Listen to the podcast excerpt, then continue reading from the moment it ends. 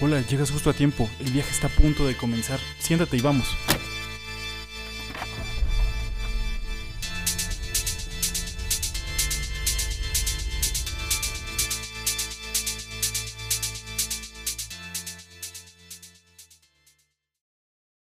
Oye, Alan, ¿crees que me puedas llevar a mi casa? Sí, claro, vamos. Oye, pude ver que estabas muy interesada en el tema del maltrato animal. ¿Pasó algo? Todos los días, realmente muchas personas no estamos bien enterados sobre qué es el maltrato animal y qué implica. ¿Quieres que te cuente? Sí, sirve que lo platicamos de camino. Oye, pero ¿qué es el maltrato animal? ¿Eso no es nada más cuando golpean animales? No, mira, déjame te explico. El maltrato animal se basa en el comportamiento que realiza una persona que le generan dolor innecesario o estrés a los animales. Esto puede ir desde no alimentar al animal correctamente o no brindarle unas condiciones higiénico-sanitarias óptimas hasta el castigo físico o psicológico. Mm, No sabía que también puede ser psicológico. Oye, pero ¿por qué las personas hacen esto? Las principales razones por las que una persona llega a maltratar a un animal pueden ser varias.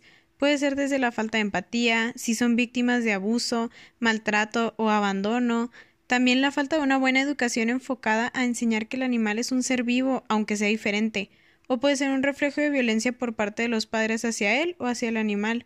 ¿Sabías que varios estudios han demostrado que las personas que son capaces de cometer actos de crueldad hacia los animales también son capaces de ser violentos con otras personas y principalmente hacia los más vulnerables o incapaces de defenderse? Sí he estado un poco enterado de eso, pero no entiendo por qué lo siguen haciendo. Pues gracias a varios estudios se ha demostrado que la mayoría de las personas que maltratan animales experimentan cierta satisfacción al lastimar a un individuo que no puede defenderse, y dicha satisfacción aumenta conforme el animal se muestre más indefenso. Oye, pero ¿qué es lo que hacen estas personas? ¿Solo golpean animales? No, y de hecho existen muchas formas de maltrato animal. Algunas son las corridas de toros, las peleas de gallos, peleas de perros. Hay algo llamado el hostigamiento al oso, que consiste en encadenar a un oso en un foso y hacer que perros de cacería peleen contra él. Los perros van siendo sustituidos conforme son heridos o conforme vayan muriendo. También hay algo llamado tocar el piano, que es otra manera de torturar a los perros. Esto consiste en que al final de la temporada de caza, los cazadores se deshacen de sus perros ahorcándolos, o peor, los suspenden de puntas por lo que el perro muere por asfixia o cuando se deja caer por el cansancio. Y existen muchísimas otras maneras de torturar a los animales. No puedo creer que existan actividades tan crueles. Y la verdad yo tampoco lo podía creer. E investigando me pude dar cuenta que en nuestra vida cotidiana también fomentamos el maltrato animal.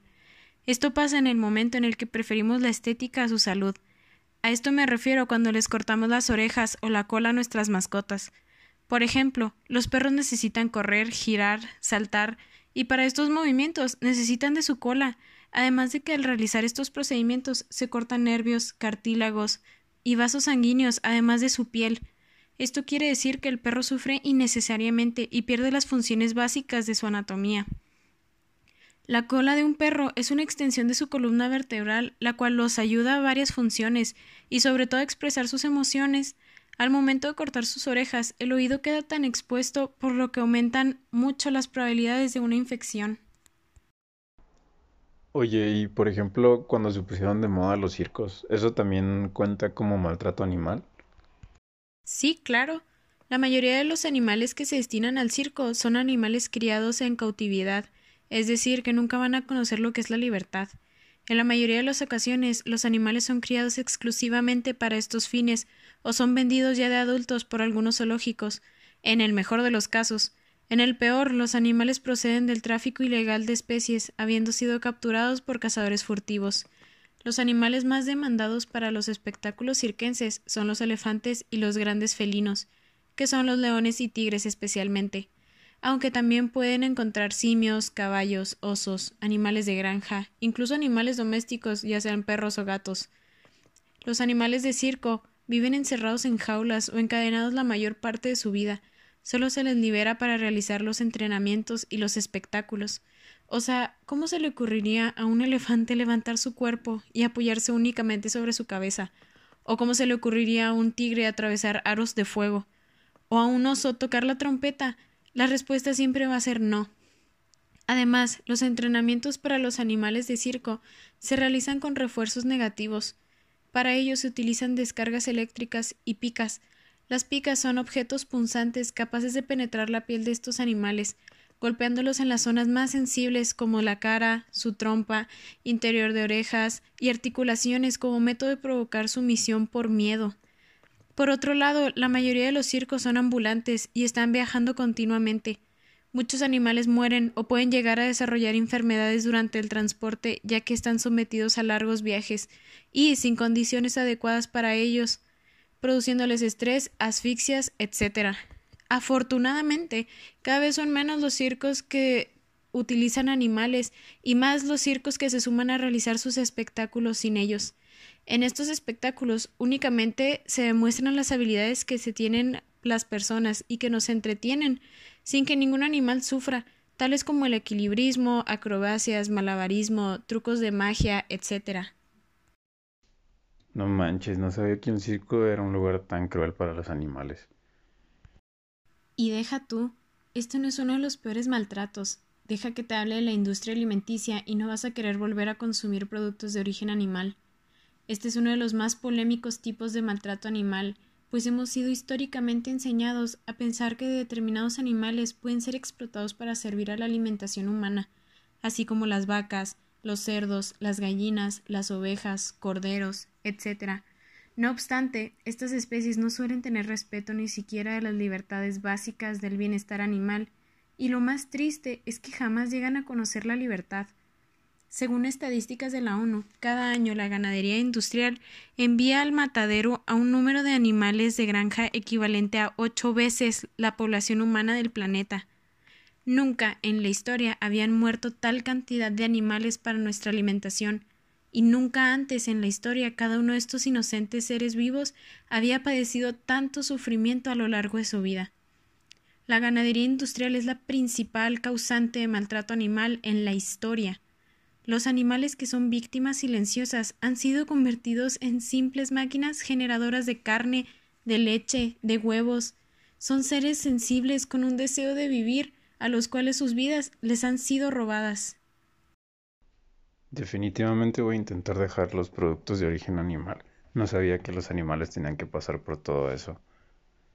Oye, pero cuéntame más.